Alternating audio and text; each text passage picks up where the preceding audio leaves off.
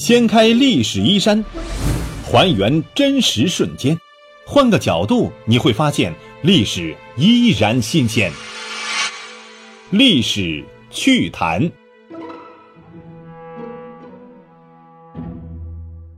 亲爱的朋友们，大家好，欢迎收听由喜马拉雅独家首播的《历史趣谈》，我是龙墨。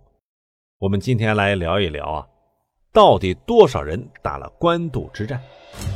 汉末的官渡之战是历史上一次著名的以少胜多的战役。《三国演义》说袁绍七十万，曹操是七万，两军呢一共是八十万人。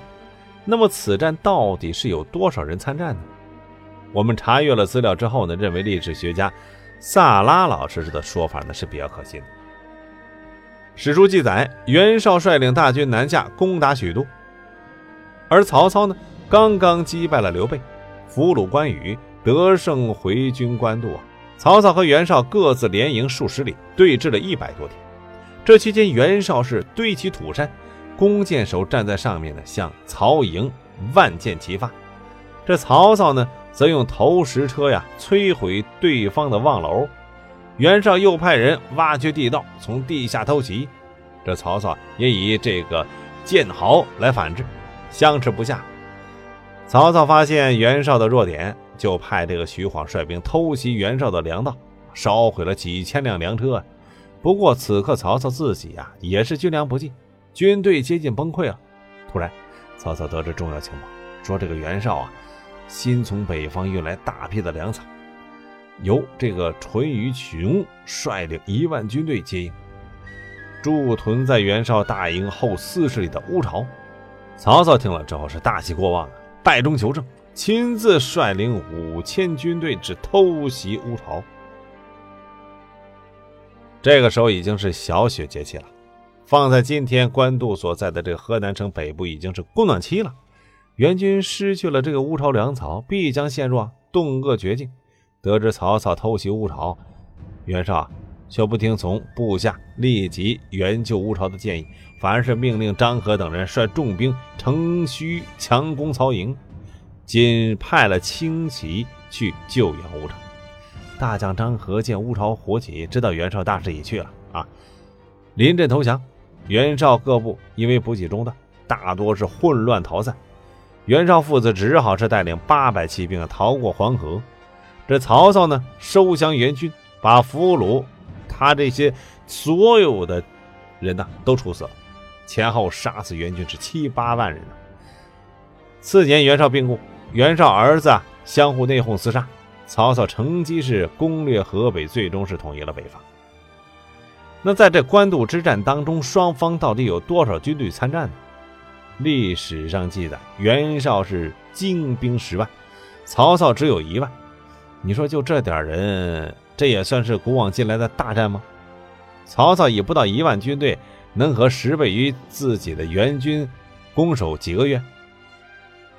啊？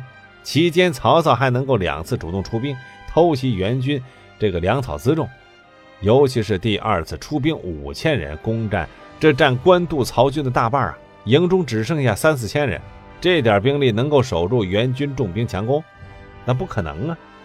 援军溃散之后，曹操是以不到一万的兵力就能够抓住七万溃逃的援军，还能够把俘虏全部处死，而不怕他们反抗。显然，史书的记载呢是有错误的。曹操在官渡的军队肯定不止十万，那么到底应该是多少人呢？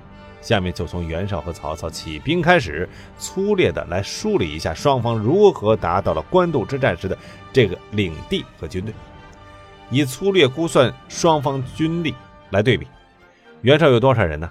袁绍出身是诸姓望族啊，汝南袁氏四世三公，是当朝最有权势的大贵族之一。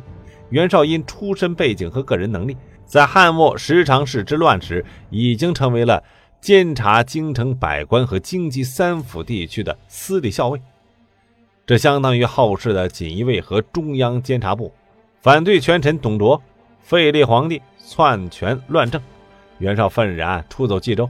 董卓为了平息众议呢，授袁绍渤海太守之位。袁绍就任太守之后呢，积极联络各地的这州牧郡守，促成了小说家们说的十八家诸侯讨这董卓同盟，并担任盟主。陶董同盟呢，最终是解体了。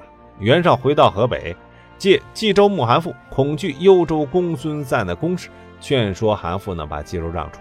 袁绍就此从地区市长、渤海郡守变成了省长、冀州牧了，逐渐兵强马壮。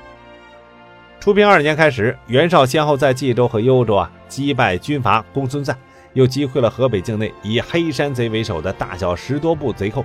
最终在建安四年占领了冀青幽并共四州，领地合计大约是三百一十二顷。袁绍收复冀州的时候，得到了十多万户，超过六十万人口。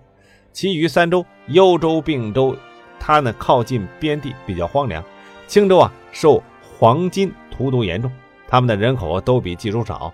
即便如此，四州合计依旧拥有壮丁数十万人，总人口呢是超过百万。袁绍南征官渡，出兵十万，也就是不到人口的十分之一，啊，这个还是完全有可能的。那曹操有多少人呢？再看曹操啊，也是宦门之后，父亲曹冲官啊是太尉，养祖父曹腾为中常侍大长秋。曹操举孝廉出仕为官，因权臣当朝，并回乡。后来曹操被征辞为典军校尉，相当于现在的中央警卫师团长。董卓擅权乱政之后，曹操不愿同流合污，弃官回陈留，散尽家财，招募豪杰，起兵讨伐董卓。初平元年，曹操参加了以袁绍为盟主的讨董同盟，啊，是一个兵微将寡的小角色。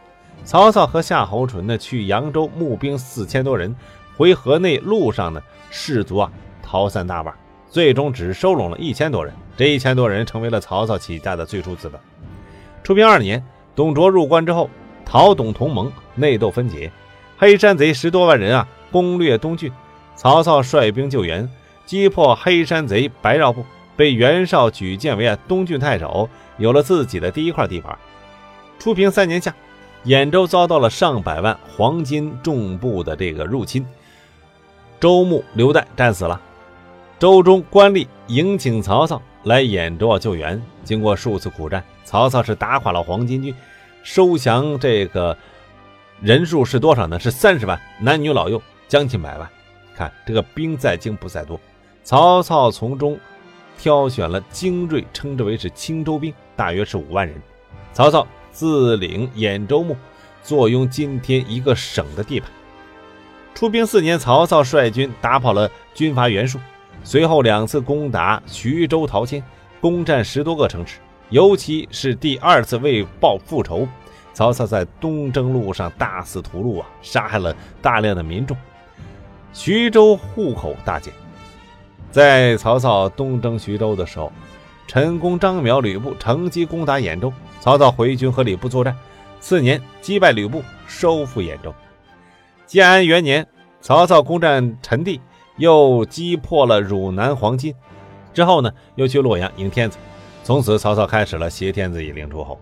之后的四年当中，曹操分别和张绣啊、吕布啊、袁术啊、刘表啊、呃刘备等等，是连年作战，胜多负少，分别取得了南阳、徐州、河内、九江等地。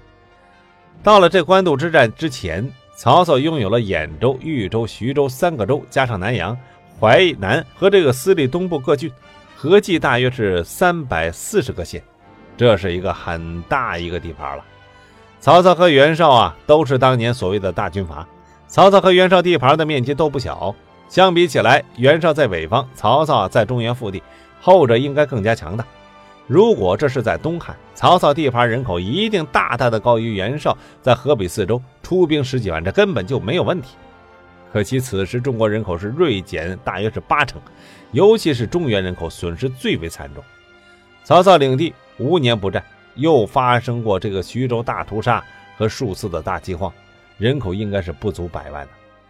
回到官渡之战这个前面，即使曹操领地残破，毕竟拥有近百万的人口，曹操至少有四万军队可以啊用于官渡，如此他才能够啊分兵拦截颜良文丑，才能够阻止袁绍进行围攻。才能够扎下和援军相当的数十里的这个连营，才能够出动数千兵马偷袭袁绍的运粮队。那官渡之战的双方兵力对比，绝对不是什么十倍那么悬殊。曹军四万对援军十万，这是比较符合历史的。也就是说呢，官渡之战双方总兵力大约是十五万左右，这才是相对比较靠谱的一个数字。好，历史趣谈，我们今天就到这里，感谢大家的关注收听，下期再见。